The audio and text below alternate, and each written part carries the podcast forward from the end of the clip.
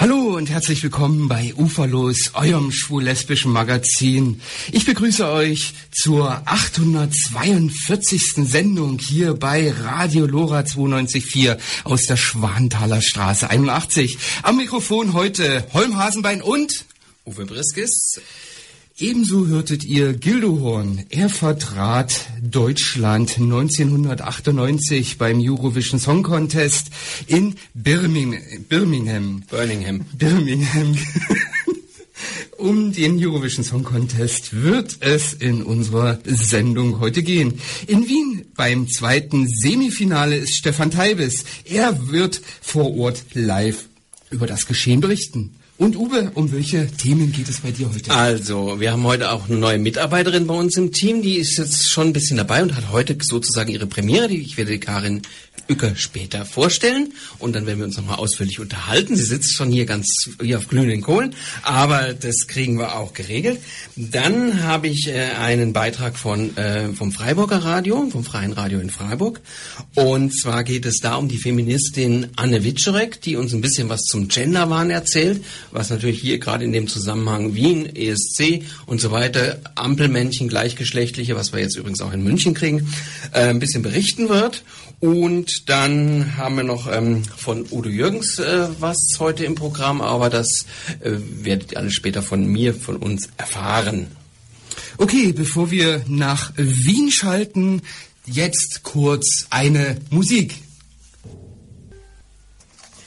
Ja, das war Lys Assia, die erste Grand Prix-Siegerin 1956 vor 59 Jahren. Und zwar so alt ist der schon, der Grand Prix Eurovision de la Chanson, so hieß er früher, heute heißt er Eurovision Song Contest. Und ich sehe, wir haben schon eine Schaltung.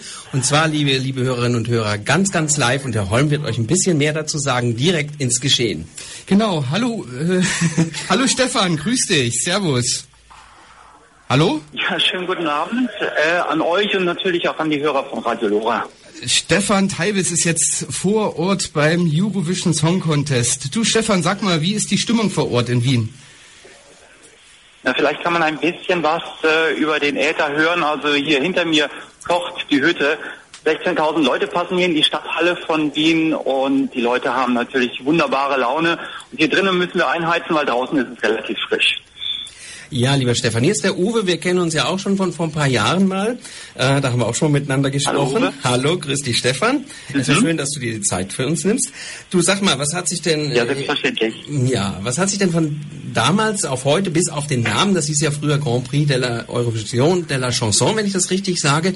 Wann hat sich das geändert und warum hat sich das geändert? Und was hat sich sonst noch so geändert in den letzten 59 Jahren? Ach du liebes bisschen, in 59 Jahren eine unglaubliche Zeit. Ich lebe ja noch gar nicht so lange. Ja, ich auch nicht. Also so alt bin ich auch noch nicht. also äh, auf jeden Fall muss ich mal sagen, es ist unglaublich charmant. Wien ist ja schon als Stadt unglaublich charmant und was der ORF und äh, die European Broadcasting Union hier auf die Beine gezogen haben in Wien, in einem Ort, wo wirklich ja schon traditionell die Welt zusammengekommen ist, das ist wirklich ganz großartig. Die Österreicher haben Lebensart, das spüren wir hier an allen Ecken und Enden. Wir werden also extrem gut behandelt. Das ist natürlich in den Jahren vorher auch so gewesen. Trotzdem, es gibt immer wieder eigentlich etwas anderes. Ja, früher Grand Prix, äh, man hört es schon, das war damals wirklich ein ein Gesangs-, ein Song-Contest. Äh, es ging wirklich sehr stark um den Gesang und heute, man merkt das einfach, wir haben ganz modernes TV und da spielt natürlich die Show und auch natürlich die Leitschrift, genauso Choreografie, das spielt alles eine ganz, ganz große Rolle. Ich denke mal, es ist für die Künstler insgesamt heutzutage äh, sehr, sehr viel schwieriger geworden, gegeneinander anzutreten, aber es ist auch sehr viel aufregender, denke ich. Es sind ja auch viel mehr Teilnehmerländer. Ich glaube, das waren damals am Anfang zehn oder zwölf Räume. Weißt ja, du das genau. auch? Ja, so äh, etwa, Stimmt, Stefan? Also irgendwie zehn, zwölf Teilnehmerländer, wenn ich es richtig im Gedächtnis habe? Ah, die haben wir mit sieben, wirklich mit, die Mit erste sieben? Eurovisionssendung war wirklich mit sieben Teilnehmerländern. Und ich glaube, die sind damals also noch mit dem Trecker ins Fernsehstudio gefahren. Das sollte das alles ist- nicht mehr so. Hier geht's alles mit Hochgeschwindigkeitszügen oder ganz, ganz neu. Hier ist ja der einer der ersten grünen Contests und wir fahren hier wirklich äh, elektrisch mit Teslas, also mit sehr, sehr schnellen Fahrzeugen. Also wer äh, schnelle Sportfahrzeuge liebt, äh, 400 PS unter der Haube, äh, trotzdem umweltfreundlich, wenn man das so möchte. Und das ist allerdings natürlich nur ein Zeichen dafür, dass wir einfach hier sehr viel moderner geworden sind. Ja, also ein bisschen mit der Zeit muss man ja gehen. Spannend. Klar. Wie stehen denn die Chancen? Ja, und heute, du hast gefragt, wie viel sind es heute? Wir haben 40 Teilnehmerländer. 40 Teilnehmerländer, ja, da kommen wir gleich noch im Einzelnen drauf. Der Holm hat da noch was vorbereitet. Und wie stehen denn die Chancen so für Deutschland momentan? Man hat ja nun auch gehört, dass äh, Anne-Sophie äh, und welche Probleme da hätte. Stimmt das? Also ich habe bisher, äh, ich habe die Anne-Sophie habe ich gesehen ja. in der Probe und ich war wirklich total überrascht, wie wunderbar sie sich in den letzten zwei Monaten entwickelt hat. Mir persönlich gefällt der Nummer sehr, sehr gut. Ich finde es wirklich etwas fürs Auge. Ich verrate natürlich nicht warum, aber unbedingt einschalten dann am Samstag und die Daumen drücken. Äh, das gilt ja auch für jedes Land. Aber äh, sie hat unglaublich viel getan. Choreografie, gesanglich, äh, auch, sag mal, das gesamte Setup ist sehr harmonisch geworden, finde ich. Aber ihr könnt euch ja eure eigene Meinung bilden. Ich persönlich finde es sehr, sehr gut, was sie da macht. Und sie verdient wirklich unter aller Unterstützung. Was mich in dem Zusammenhang jetzt gerade noch so interessiert, du bist ja in der Jury. Was ist deine Aufgabe genau? Ich bin nicht in einer Jury, sondern äh, wir überwachen die, das Wahlverfahren hier, ah, okay. das hier sehr, sehr mhm. wichtig ist. Wir sind mhm, hier in einem richtig. internationalen Umfeld und da ist es sehr, sehr wichtig, weil es ja einfach um sehr viel geht, ist es sehr, sehr wichtig, dass das Wahlverfahren so exakt wie möglich ja, eingehalten natürlich. wird. Ähm, das geht ja einmal, glaube ich, zur Hälfte über Telefon und ich glaube zur anderen Hälfte tatsächlich noch so aus einer Jury, wie das ganz früher der Fall war, oder? Wenn ich jetzt ganz richtig informiert bin, oder du korrigierst mich. Da bist du, da bist du sehr gut informiert, völlig korrekt. In jedem Land befindet sich bei der jeweiligen Fernsehstation eine professionelle Jury, bestehend aus fünf Jurymitgliedern. Und das sind Personen, die müssen aus der Musikindustrie kommen. Ah, ja. Sänger oder Komponisten oder eben Leute, die aus wirklich aus der Musikindustrie kommen, die also möglicherweise, wenn sie hier einen tollen Sänger oder Sängerin sehen, also auch gleich einen Plattenvertrag anbieten können. Ja, und dem gegenüber steht natürlich dann auch das Voting des Zuschauers. Der Zuschauer ist natürlich am wichtigsten. Ja, die Menschen in den vielen Ländern, in den Teilnehmerländern, haben alle die Möglichkeit mitzuwählen. Und von daher geht es einfach darum, und das ist insbesondere heute Abend so, heute Abend sind ja Telewahlen, also jetzt läuft ja gleich die Sendung, wir sind ja kurz vorm Start und äh, ja, in den nächsten anderthalb Stunden gibt es hier die Show und im Anschluss wird gewählt und Deutschland darf heute auch wählen. Ja, da bin ich sehr gespannt. Vor allen Dingen ist das neue Wahlverfahren ja nicht ganz klar, warum es jetzt drei Sendungen gibt. Ich glaube, gestern war schon mal was, heute ist was und dann am Samstag ist etwas. Äh, ja, das hängt damit das? zusammen, dass wir 40 Länder haben. Man wird ah, eine, eine einzelne Fernsehsendung an einem Abend nicht mehr machen da können. Das recht, ist das ja. eine. Aber auf der anderen Seite, wir haben drei Wochen Musik im Prinzip hier. In drei Wochen Musik in Wien. Die Sänger haben sich entsprechend vorbereitet. Ja, über die Proben wurde auf dieses Event hingefiebert. Und man hat in die 40 Länder in zwei Gruppen aufgeteilt. Und dann gibt es eben das erste Halbfinale. Das war am Dienstag und heute Abend ist das zweite Halbfinale. Also heute treten wieder 17 Länder gegeneinander an und davon werden am Ende der Sendung 10 übrig bleiben. Nur mhm. 10 werden sich qualifizieren, genauso in der ersten Runde. Das heißt, 20 qualifizieren sich für das Hauptfinale und im Hauptfinale, das ist dann am Samstag, dann kommen sechs Länder hinzu. Das sind die sogenannten Big Five, die fünf großen, ah, Italien, England, Spanien, Frankreich, Deutschland und dann kommt das Siegerland hinzu, das ist Österreich. Und ganz große Überraschung und überhaupt erstmalig zum 60-jährigen Jubiläum Australien. Mhm, da kommen wir gleich auf jeden Fall noch drauf. Ja, und warum gerade Australien? Genau, das. Ha Hallo? Ja, war, war das jetzt schon die Frage? Ja, ja, warum, warum Australien? Australien, das passt ja gar nicht nach Europa, ne? Ja, eben. Das ist ja irgendwie was ganz Exotisches. Ja, das meint man so, aber die Australier, das wissen vielleicht viele hier gar nicht, viele von den Zuhörern, sind ganz große Eurovision-Fans. Also schon seit vielen, vielen Jahren, die stehen früh morgens auf, weil das ist ja eine ganz andere Zeitzone, die stehen sehr früh morgens auf und sind völlig verrückt.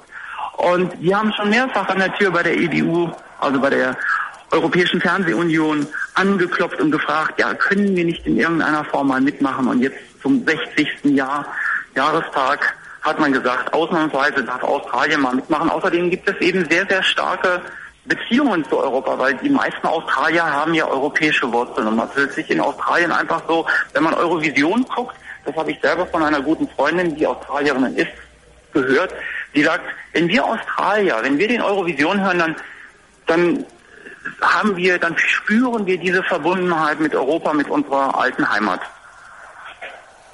Das ist hochinteressant, allerdings. Und Australien sollte nur dieses Jahr äh, mit dran teilnehmen oder äh, kann sich das, äh, kann Australien auch noch in, an, äh, in anderen Jahren auch noch mit dran teilnehmen? Ja, das ist, das, das ist eine sehr, sehr gute Frage. Die kann momentan eigentlich niemand beantworten. Mhm. die EBU sagt nein, das geht so nicht. Aber ich habe auch schon Leute hier im Pressezentrum getroffen, die mittlerweile der festen Ansicht sind, dass Australien zu Europa gehört. Ja, und mussten die sich genauso qualifizieren jetzt in diesem Vorentscheid, wo du gerade beschrieben hast, also in dem äh, Semifinale und so weiter, in dem Vorentscheid? Oder Nein, das mussten sie nicht. Oh. Sie sind auf besondere Einladungen direkt befördert ins Hauptfinale und äh, sie haben einen, einen sehr bekannten Künstler geschickt ja. mit einer tollen Nummer. Dann hätte ich noch was, und zwar Brücken bauen ist das Motto des diesjährigen Song Contest. Wie macht sich das gerade in Wien bemerkbar? Kannst du dazu was sagen? In Wien, ja, in Wien, die, das ist etwas ganz, ganz Besonderes. Der Eurovision ist immer schon bekannt dafür, dass Brücken gebaut werden, und zwar in alle Richtungen. Ähm, das betrifft die Länder. Menschen kommen hier aus Ländern von fern her und zum Teil auch aus Ländern, die ja in denen äh, politische Probleme bestehen. Das möchte man zwar eigentlich fernhalten, trotzdem ist es so. Es ist eine Plattform, wo sich Menschen treffen und zwar auf der Plattform der Musik. Und das ist eine Sprache, glaube ich, die wir alle sehr gut verstehen und ähm, es bestehen viele, viele Freundschaften, vollkommen unabhängig von politischen Problemen. Man möchte das alles einfach mal beiseite schieben. Und das gelingt hier sehr, sehr schön. Also wenn ihr hier wärt und gibt hier ja sehr viele Veranstaltungen, Partys, so viele Möglichkeiten, sich zu treffen, miteinander zu feiern, was zu essen, gute Musik abzutanzen bis in die frühen Morgenstunden. Das verbindet die Menschen. Das sind Erlebnisse, die man sein Leben lang nicht vergisst. Und dann kommt natürlich die Frage, ja, warum, warum streiten wir? Warum haben wir diese Schwierigkeiten in der Welt? Und da haben wir dann schon die Hoffnung, dass da auch ein Funke von ausgeht. Und das Zweite, was für euch natürlich auch sehr, sehr und ich auch sehr interessant finde, ist, dass hier natürlich mittlerweile eine Botschafterin da ist. Äh, Conchita Wurst ist ja auch Botschafterin mit einer sehr, sehr starken politischen Aussage, nämlich Verbindungen zu schaffen. Äh, und zwar einfach Offenheit für alles schaffen, äh, unabhängig äh, welches Geschlecht, welche ähm, sexuellen Neigungen du hast, welche Hautfarbe, ist eigentlich vollkommen egal. Solange du nicht irgendjemandem wehtust, ist alles erlaubt. Und ähm, das ist natürlich auch eine starke Nachricht, die von hier ausgeht. Sie hat heute Morgen in einem Interview, das fand ich sehr interessant, da wurde sie gefragt, ja, wenn sie denn abends mal irgendwie äh, eine Party hätte und, und ausgehen könnte und mitnehmen könnte, wen sie haben möchte, ja.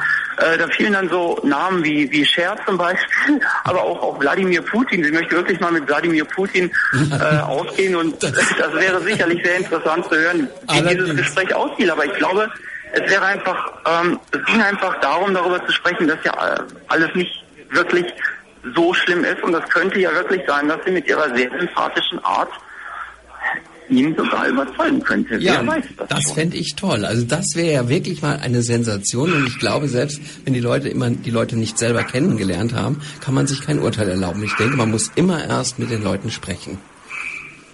Ich kann euch ein, ein sehr, sehr interessantes Beispiel berichten, was mich äh, sehr berührt hat, noch vor einem Jahr von einem östlichen Land, ich nenne jetzt mal den Namen nicht, das spielt nicht so eine große Rolle, als Conchita gewonnen hatte, da hieß es, wir finden sie unglaublich sympathisch, aber wir können sie in unserem Land nicht anbringen, wir, wir können sie nicht verkaufen, das, das, das ertragen die Menschen noch nicht. Die gleiche Person kam dieses Jahr zu mir und sagte, wir haben einen Auftritt geplant mit ihr, die Leute lieben sie, es ist alles absolut sicher und wir möchten sie unbedingt haben. Und das Ganze in nur zwölf Monaten. Genial. Das das- heißt für mich Brücken bauen. Genau, das war Und auch vieles ist möglich. Ich kann mir das sehr wohl vorstellen, dass in, wer weiß das schon genau, wir können ja alle die Zukunft nicht vorhersagen. Und natürlich hat niemand hier einen besonderen politischen Einfluss, aber dadurch, dass die sehr, sehr positive Botschaften von hier ausgehen, kann es ja doch sein, dass der eine oder andere Politiker äh, die Dinge aufgreift und schrittweise etwas ändert. Genau. Das wäre ja wunderbar. Genau, und da hast du mir quasi die Frage aus dem Mund schon vorweg beantwortet, die ich noch gehabt hätte, nämlich das mit dem Brückenbauen und eben auch mehr, mehr Toleranz und Akzeptanz, dass die dieses äh, Festival eben auch mit leisten sollen. Ja, Stefan, ich fand's ganz, ganz toll, dass du dir die Zeit für uns genommen hast und hoffe, wir halten dich jetzt nicht auch noch von der Arbeit ab und möchte, wie gesagt, mich im Namen auch des gesamten Team, Uferlos bei dir bedanken, was der Holm gleich auch noch tut. Und ja, dann möchte ich dir viel, viel Erfolg und noch viel Vergnügen beim Brückenbauen, beim Bewerten und beim, beim Wahlverfahren überprüfen wünschen. Alles klar, recht vielen Ja, Dank. ganz herzlichen Dank. Ja. Herzlichen Dank an euch, an, an eure lieben Zuhörer. Und ich hoffe, dass ihr ganz, ganz viel Spaß habt, heute Abend die Show noch zu gucken und natürlich am Samstag alle Daumen drücken, mitmachen. Am besten die besten Freunde, die Nachbarn einladen, Getränke bereitstellen und einfach feiern, tanzen zur Musik. So wird der Eurovision gefeiert, so macht er am meisten Spaß. Ja, ich bin auch beim großen Fest in Garmisch-Partenkirchen am Samstag auch eben zum Schauen. Ja, super, dann alle nach Garmisch einladen, alle kommen und, und euch allen ganz, ganz, ganz viel Spaß dabei. Alles Danke, klar, dir recht auch. herzlichen Dank und mach's gut. Viele Grüße Viel Spaß, nach Dankeschön. Wien. Viele Jo. Grüße aus Wien euch. Alles Gute. Ja, Tschüss. danke. Ciao, mach's gut. Ciao. Stefan Teibes live in Wien beim zweiten Semifinale des Eurovision Song Contest. Was für eine Erfolgsgeschichte. Gay Sebastian ist der erste Gewinner der Castingshow Australian Idol und verkaufte sein Debütalbum Just As I Am in den ersten Wochen so oft wie nie jemand zuvor. Fast eine halbe Million Mal. Er wird mit sechs, sechsfachen Platin ausgezeichnet. Acht Alben gehen auf das Konto des Künstlers.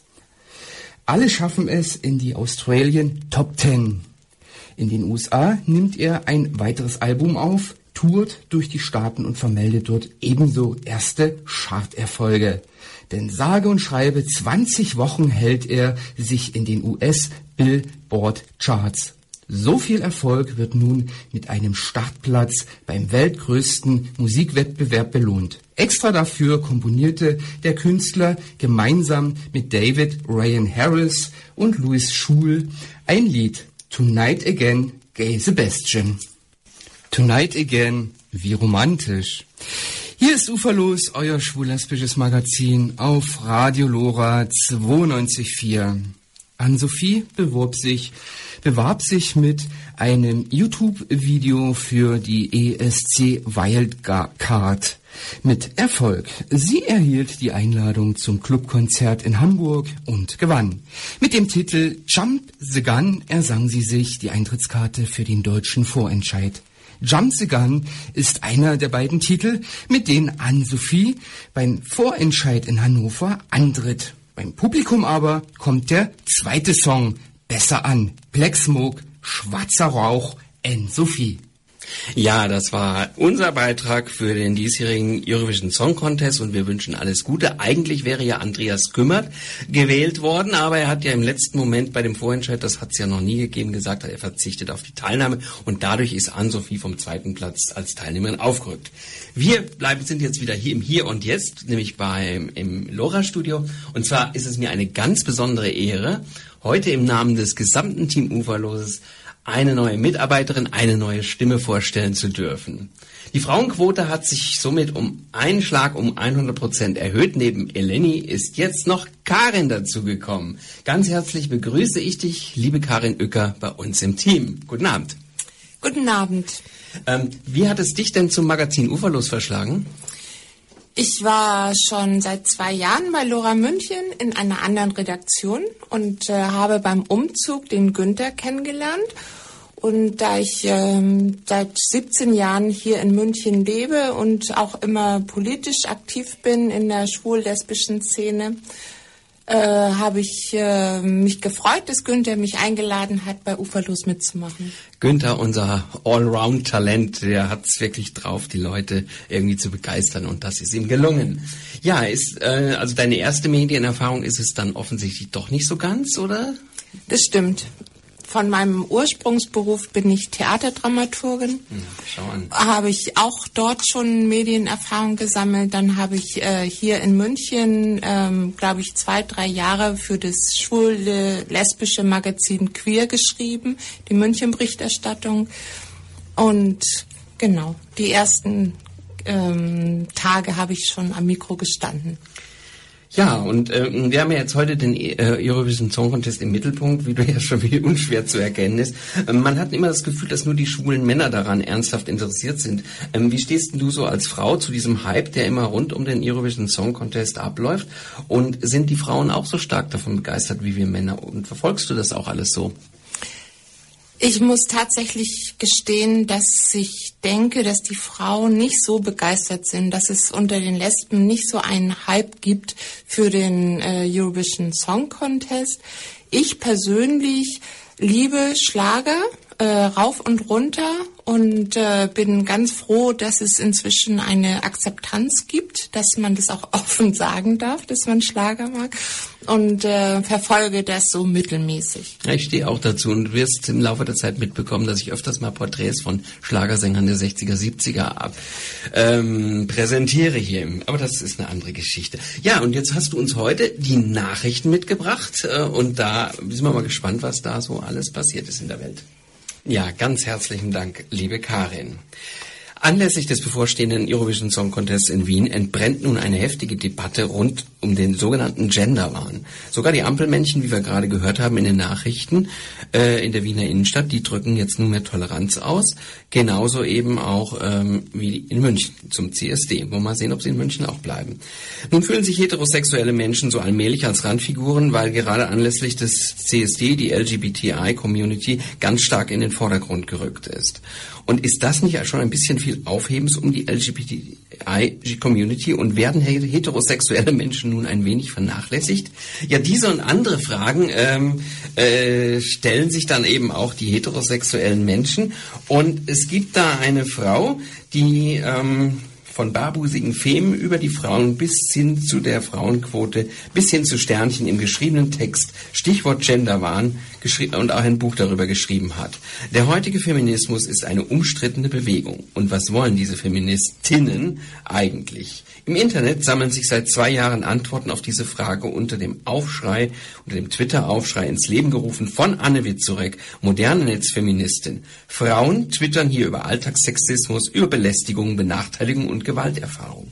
Doch weil ein Aufschrei nicht reicht, hat sie nun auch noch ein Buch geschrieben, wie gesagt, denn das Thema geht noch viel tiefer. Sexismus hängt zusammen mit Geschlechterstereotypen und Fragen wie die nach der Quote und gegenderter Sprache bis hin zur Selbstbestimmung. Dazu hat Luisa Theresa Braun vom Radio Dreieckland in Freiburg am 19. März diesen Jahres ein Gespräch mit Anne Witzorek geführt. Hören wir einfach mal rein. Soziale, politische und wirtschaftliche Gleichstellung der Geschlechter im 21. Jahrhundert noch immer eine Utopie. Unsere Gesellschaft ist beherrscht von Sexismus, von verbaler und körperlicher Gewalt gegen Frauen, von Stereotypen, Geschlechterbildern.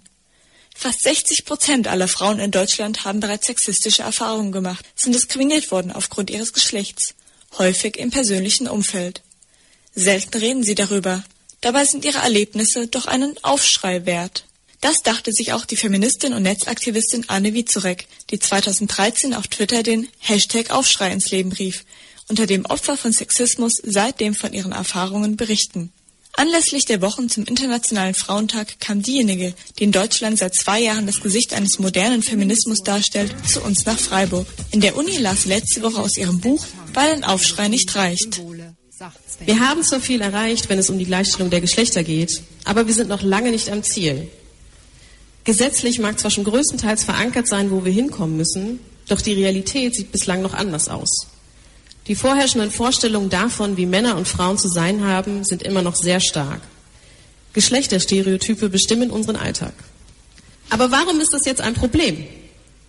Weil so viele Männer sexuelle Belästigung immer noch als missverstandene Komplimente verkaufen wollen. Weil ein Ich habe einen Freund oft wirksamer ist als sein Nein. Und dieser andere Mann, selbst wenn er nicht mal anwesend ist oder existiert, mehr respektiert wird als der Wille einer Frau. Dass sowohl Frauen als auch Männer sexualisierte Gewalt einfach als gegeben hinnehmen, nennt man auch Rape Culture, Vergewaltigungskultur, und führe dazu, dass wir längst nicht in dem Ausmaß über sexualisierte Gewalt sprechen, wie wir es eigentlich müssten. Tatsächlich schämen sich Frauen meist, wenn sie mit unerwünschten Sprüchen oder Berührungen konfrontiert werden. Mit dem Hashtag Aufschrei bekamen sie plötzlich die spontane Möglichkeit, offen darüber zu berichten. Es fühlt sich an, als hätte jemand den schweren Deckel von einer Kiste gezogen, die bis dahin fest verschlossen war. Auch wenn es das Aufreißen alter Wunden bedeutet. Aufschrei ist ein Befreiungsschlag. Er schmerzt und tut gut zugleich. Das Teilen nimmt die Last von den Schultern. Es macht öffentlich, was oft verborgen blieb. Wir teilen nicht nur unsere Geschichten, sondern auch den Schmerz dahinter. Genauso wie die Wut darüber, dass es uns immer wieder als normal eingeredet wird, solche Dinge durchmachen zu müssen. Wir schreiben von dummen Anmachsprüchen, Grabschereien, Nötigungen, Vergewaltigungen. Von den Erinnerungen an längst vergessen geglaubte Erlebnisse, von alten Schuld- und Schamgefühlen. Aufschrei reißt uns alle mit. Der moderne Netzfeminismus hat also eindeutige Vorzüge. Mit Tools wie Blogs und Social Media lässt sich heutzutage eine Gegenöffentlichkeit und Aufmerksamkeit für Themen schaffen, die der Mainstream übersieht oder falsch darstellt. Wie auch bei Aufschrei sehr schön zu sehen war, ist allein das Schweigen zu brechen bereits ein radikaler Schritt. Insofern ging es bei Aufschrei nicht um eine kollektive Anklage von Männern, sondern darum, Betroffenen eine Stimme zu geben. Den Vorwurf der Männerhasserin bekommen Feministinnen sehr häufig zu hören. Dabei geht es eigentlich darum, allen Menschen die entsprechenden Chancen und, und Möglichkeiten einzuräumen, unabhängig von Geschlecht, aber auch unabhängig von ähm, Hautfarbe, sozialer Herkunft und dergleichen. Feminismus ähm, findet nicht Männerscheiße, sondern das Patriarchat. Das zeigt sich beispielsweise im Berufsleben. Noch immer sind es überwiegend Männer, die Vollzeit arbeiten, während Frauen sich um Haushalt und gemeinsame Kinder kümmern. Männer werden besser bezahlt und befinden sich häufiger in Führungspositionen. Und das oft nicht, weil sie so viel besser qualifiziert sind, sondern einfach aufgrund ihres Geschlechts. Weil ihnen als Mann die besseren Fähigkeiten mehr oder weniger bewusst zugesprochen werden. Meist von anderen Männern, die sich bereits auf der entsprechenden Karrierestufe befinden. Da stellt sich natürlich die Frage, warum nicht auch mal Frauen eingestellt werden sollten, einfach weil sie Frauen sind. Eine Quote sollte in einer gerechten Gesellschaft natürlich nicht notwendig sein, aber dass sich die leider vorherrschenden patriarchalisch-kapitalistischen Strukturen ohne nicht aufbrechen lassen, beweist die Realität. Deshalb ist eine Frauenquote in Führungspositionen auch keine weitere Diskriminierung des weiblichen Geschlechts, wie es sogar viele Frauen darstellen, die nicht als Quotenfrau gelten wollen. Aus eigener Leistung zu schaffen, was Männern in den Schoß fällt, ist in der Regel nämlich auch nur denjenigen möglich, die sich bereits in einer gewissen privilegierten Position befinden. Anne Wiezurek glaubt, dass sich viele Antifeministinnen die tatsächliche Benachteiligung ihres Geschlechts einfach nicht eingestehen wollen. Wenn Frauen das eben gerade erkennen, dann ist das einfach immer noch eine sehr, sehr harte Erkenntnis und die einen gehen halt dann nicht solidarisch äh, miteinander um. Dann ist es schlimmer, Quotenfrau genannt zu werden, als dass wir die Tatsache haben, dass aktuell vor allem Männer in diese Posten kommen, ohne vermutlich ausreichend dafür qualifiziert zu sein. Die anderen haben dann hoffentlich irgendwann nochmal ein Aha-Erlebnis. Wenn mal wieder jemand behauptet, dass es im Fall einer festen Quote überhaupt nicht genügend qualifizierte Frauen gäbe. Ständig hören wir, Unternehmen müssten innovativer und offener werden, um wettbewerbsfähig bleiben zu können. Dazu gehört aber eindeutig auch, sich vielfältigen Teams zu verschreiben, in denen die MitarbeiterInnen-Biografien nicht ausschließlich die Punkte weiß und männlich erfüllen. Hier reichen sich Kapitalismus und Patriarchat freundlich die Hände und halten fest zusammen. Es wäre bereits ein großer Schritt, wenn verinnerlichte Vorurteile generell beim Personalprozess so gut wie nur möglich umgangen werden können. Die Quote ist ein Werkzeug, um das zu tun. Ein weiteres umstrittenes Thema im Gebiet des Feminismus ist geschlechtergerechte Sprache. Da das vorherrschende generische Maskulin Frauen und queere Menschen sprachlich einem Geschlecht zuordnet, dem sie sich nicht zugehörig fühlen, gendern FeministInnen meist mit der sogenannten Gender Gap. Sprachvergewaltigungen schimpfen Nicht-FeministInnen das dann gerne. Doch genau wie andere politisch korrekte Sprech- und Schreibweisen für uns inzwischen vollkommen normal sind, ist vermutlich auch das bloß eine Frage der Gewöhnung. Wichtig ist außerdem die Anerkennung von Geschlechtern außerhalb unseres Mann-Frau-Schemas, in das jeder Mensch erst einmal gepresst wird. Gender ist ein, ist ein Spektrum und auf diesem Spektrum gibt es halt auch Mann und Frau, die Kategorien, aber es gibt sie halt nicht nur. Und am Ende geht es mir um eine Erweiterung dieses Spektrums. Was aber ist mit Menschen, die stereotype Verhaltensmuster gerne erfüllen, die vermeintlich freiwillig typisch Mann oder typisch Frau sind? Grenzfälle sind beispielsweise das Flirten zwischen den Geschlechtern oder auch sexy Bühnenshows leicht bekleideter Frauen.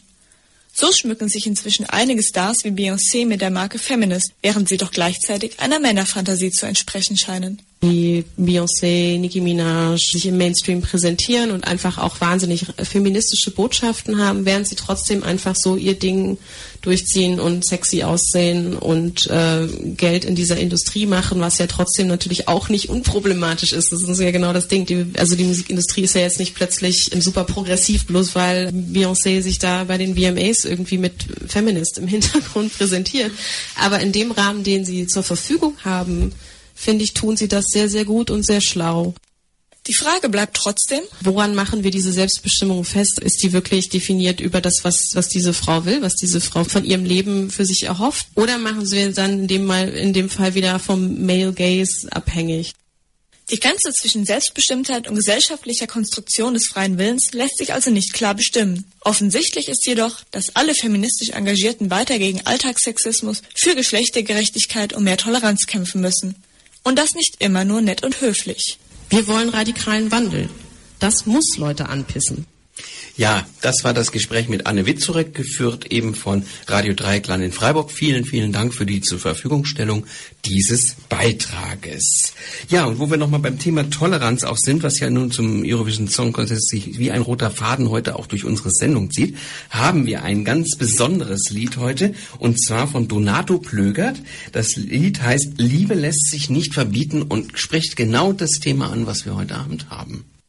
Ja, das war dieser Song Toleranz und ich könnte mir vorstellen, Holm und auch Karin, äh, dass das ein Song zum CSD dieses Jahr wird.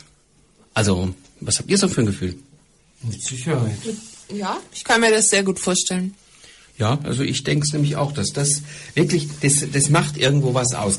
Ja, wir müssen jetzt eine Musik heute weglassen. Wir sind nämlich so äh, wirklich in Zeitverzug etwas, aber dadurch, dass das Interview von, mit Stefan Teifels so interessant war und ich es wirklich nicht abwürgen wollte, verzichten wir auf das Lied, was ich jetzt eigentlich spielen wollte, aber ich wollte zumindest ein paar Takte zu Udo Jürgens sagen, der ja 1966 den Grand Prix d'Eurovision de la Chanson in äh, gewonnen hat. Ja, in, in welchem Land ist Jetzt bin ich auch schon durcheinander. Auf jeden Fall für Österreich. Er hat damals auch für Österreich gewonnen und Conchita Wurst war eben die zweite Gewinnerin für Österreich innerhalb von 59 Jahren.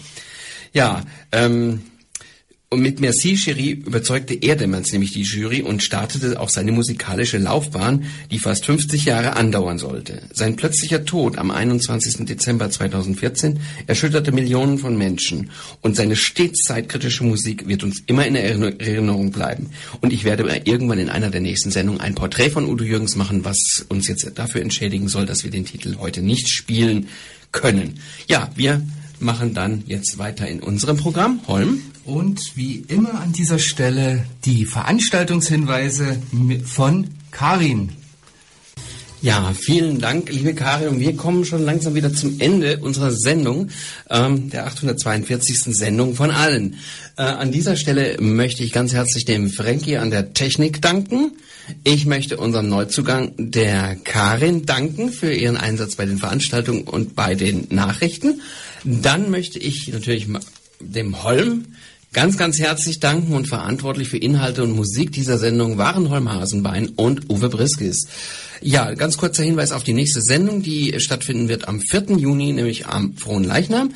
Und da haben wir ein ganz interessantes Gespräch mit dem Axel Markhauser, der von seinem ganz späten Coming-out berichtet. Aber das Gespräch ist einfach nur noch spannend. Das haben Günther und ich letzte Woche mit ihm geführt. Aber mehr verrate ich an dieser Stelle nicht.